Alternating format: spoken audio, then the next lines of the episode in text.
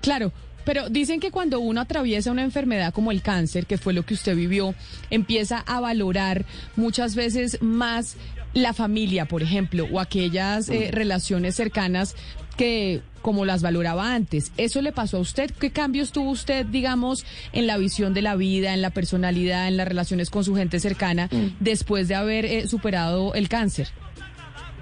Pascual, mi hermano, dice que después del cáncer yo entré en la etapa Paulo Coelho de mi carrera.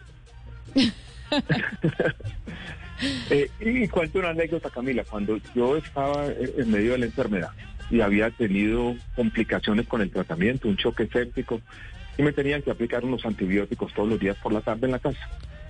Y ese día mi esposa tuvo que irse temprano a trabajar, era en ese momento viceministra de Hacienda, imagínese el enredo tan berraco. Y yo sentí en ese momento, esa tarde, me acuerdo que era una tarde soleada, un día lunes en la tarde, pero me estaba yendo la vida. Y yo dije, le voy a escribir una carta a mi esposa. Y la escribí en el celular, me acuerdo que la marqué en el celular, ahí por WhatsApp.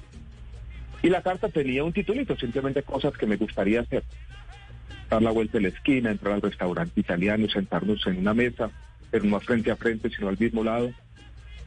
Y pedir una botella de vino y tomarnos una copa de vino con mi esposa y brindar, porque estar juntos es suficiente razón para brindar a brindar cosas como esas. Y eso fue lo que me quedó de, del cáncer, Camila, que es una obviedad, pero es una cosa que uno aprende tal vez a la fuerza.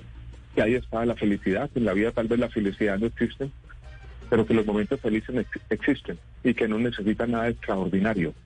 Creo que los poetas se han dado cuenta hace mucho tiempo que no hay mucha diferencia entre lo ordinario y lo extraordinario y que son esas diminutas dichas, así las llamaba yo, citando un poeta cubano, las que de alguna manera justifican la vida.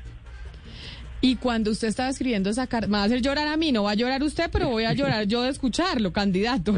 Pero entonces, cuando usted estaba escribiendo esa carta, cuando estaba en su casa, cuando su esposa se fue al, al ministerio porque estaba viceministra, ¿a usted en algún momento le dio miedo? ¿Le dio miedo morirse? Porque yo creo que es algo que, sobre todo en Occidente, nos pasa mucho que, que le tenemos temor a la muerte. ¿Usted cómo enfrentó esa relación con tener la muerte tan de cerquita?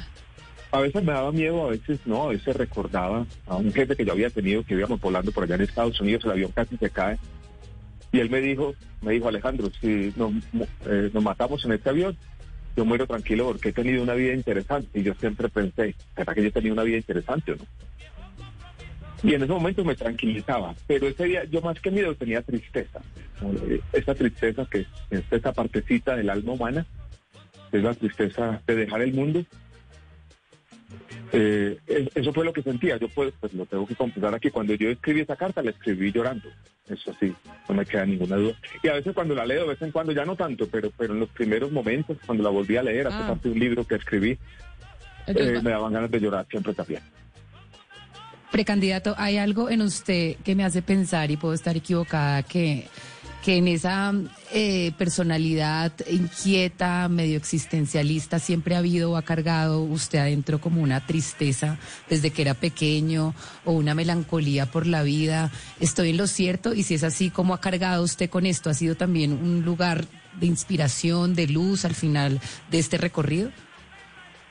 No sé, Valeria, si tristeza, pero sí cierto existencialismo, precoz desde chiquito, pero que en el fondo es, es chistoso porque también tiene un elemento de alegría, como de cierta ímpetu, como de celebrar la vida, como esta conciencia del, de- del tiempo, que la vida se nos está yendo cada minuto, sí la he tenido.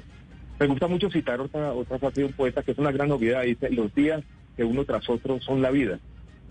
Es esa conciencia en la que yo he tenido, Valeria.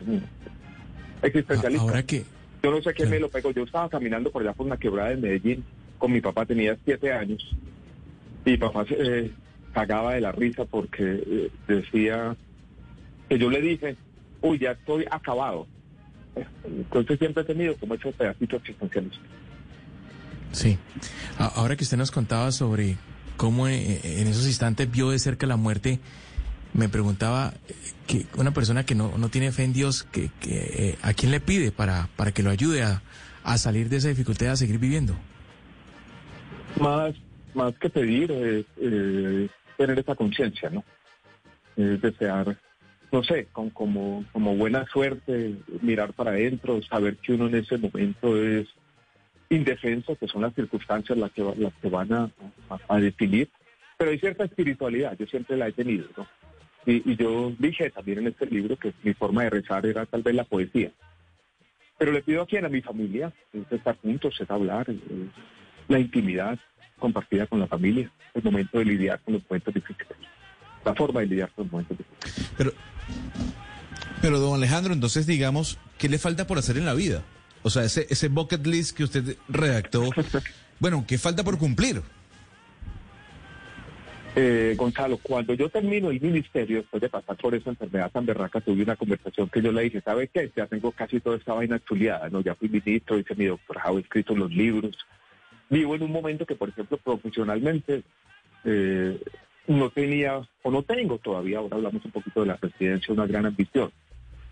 Me faltaba tal vez conocer ciertos lugares, viajar a ciertas partes. Yo, por ser toda la vida responsable, tal vez he conocido menos de lo que debía ser, estar en ciertas partes, pasar más tiempo con la familia. Yo he sentido que en todo este tránsito ahora político, por ejemplo, a mi hijo Tomás lo tengo un poquito abandonado. Pero surgió ahora, ahora que me falta, pues ser presidente, eso es en lo que estoy metido ahora en este cuento. Es el próximo reto, un poquito grande, pero estamos en eso, hermano.